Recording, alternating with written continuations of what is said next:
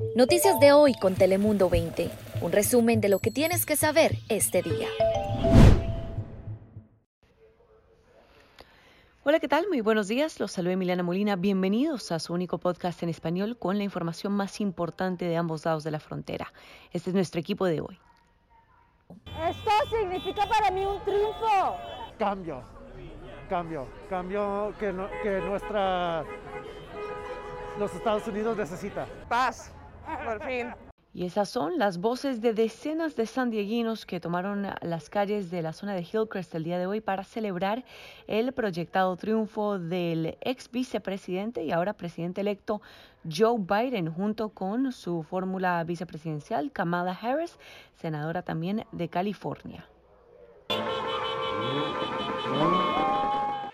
Las celebraciones no dan tregua. La ciudad de Hillcrest fue el epicentro del festejo aquí en San Diego, pues mientras que unos estaban gritando por las calles, celebrando, tocando las bocinas de sus vehículos, otros hacían una caravana mientras pitaban desde sus vehículos también de una forma sana y alejada de los demás para poder celebrar en medio de esta pandemia. Para personas como Vania Ávila, una mexicana, dice que renació la esperanza en su vida al ver el proyectado triunfo de Biden. Una persona como yo, mexicana, mujer, lesbiana, eh, todos mis derechos eh, vuelven a tener sentido, porque perdí todo con, con Trump, obviamente, que quería quitarnos todos nuestros derechos.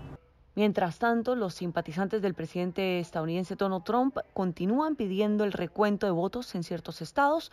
Unos están inconformes con los resultados, otros más bien piden un nuevo conteo. Mientras tanto, los simpatizantes del presidente estadounidense Donald Trump están inconformes con los resultados y muchos están pidiendo un recuento de votos en múltiples estados. Entre estos, el mismo presidente Donald Trump avanza con su batalla a las cortes estadounidenses y asegura que fue él quien ganó las elecciones.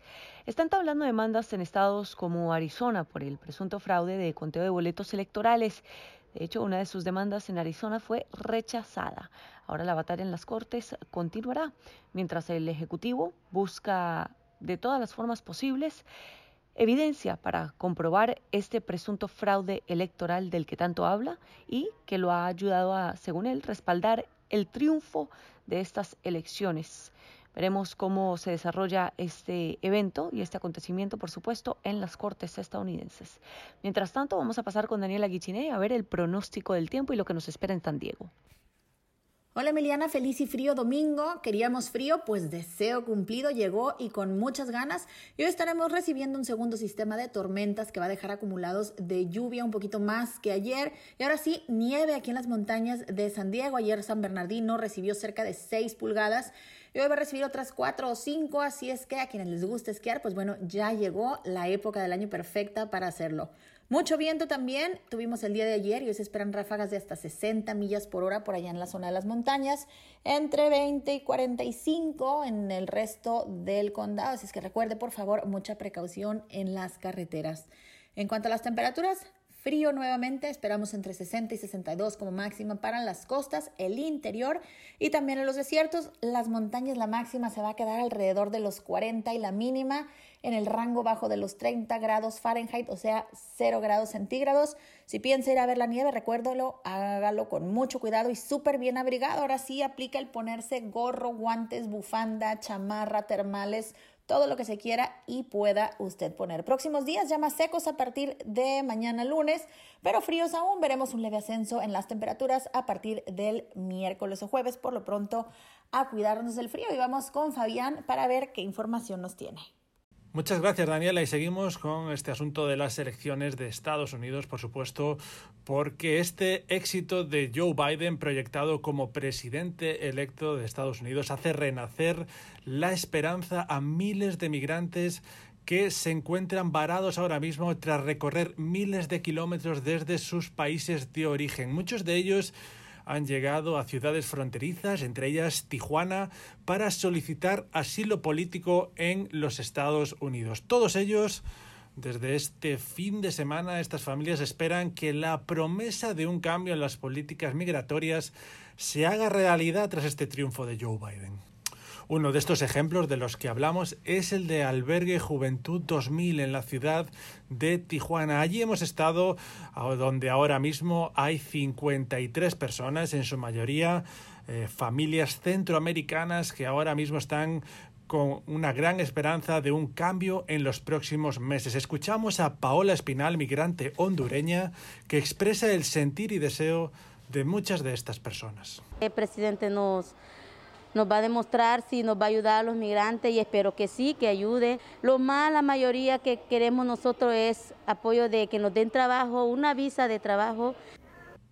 Paola y sus tres hijos actualmente se encuentran refugiados, en, como decimos, en este albergue 2000 de Tijuana, mientras ella ayuda en las tareas de cocina para el resto de refugiados. Este albergue se ha convertido en su hogar para ella y para sus niños. Mientras espera que con el triunfo proyectado de Biden llegue una reforma migratoria que le permita cumplir el sueño americano. Y es que, de acuerdo con activistas a lo largo de la frontera, hay alrededor de, fíjense, 68.000 personas en toda la frontera en espera de asilo político bajo el programa de protección al migrante conocido como MPP.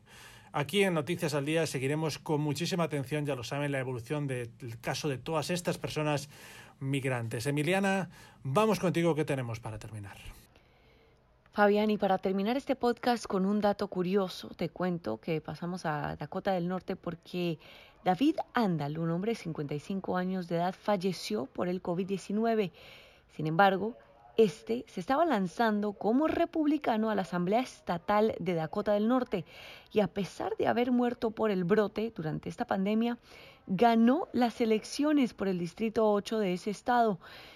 Esto se debe a que en parte, pues como los eh, los, las papeletas electorales, esto se debe en parte a que las papeletas electorales se estaban enviando de manera anticipada y así fue como Anda logró pues recopilar el 35% de los votos en las elecciones de este martes, lo cual mantuvo pues no solo su nombre en la papeleta, sino que también lo llevó a ganar la Asamblea Estatal por su distrito número 8, a pesar de que el hombre falleció por el COVID-19. Dato curioso e interesante, ahora pues falta ver quién tomará su asiento. Esta es toda la información que tenemos para terminar este podcast. Muchísimas gracias, espero que lo hayan disfrutado y nos vemos en una próxima ocasión. Noticias de hoy con Telemundo 20. Suscríbete, ponemos información a tu alcance todos los días.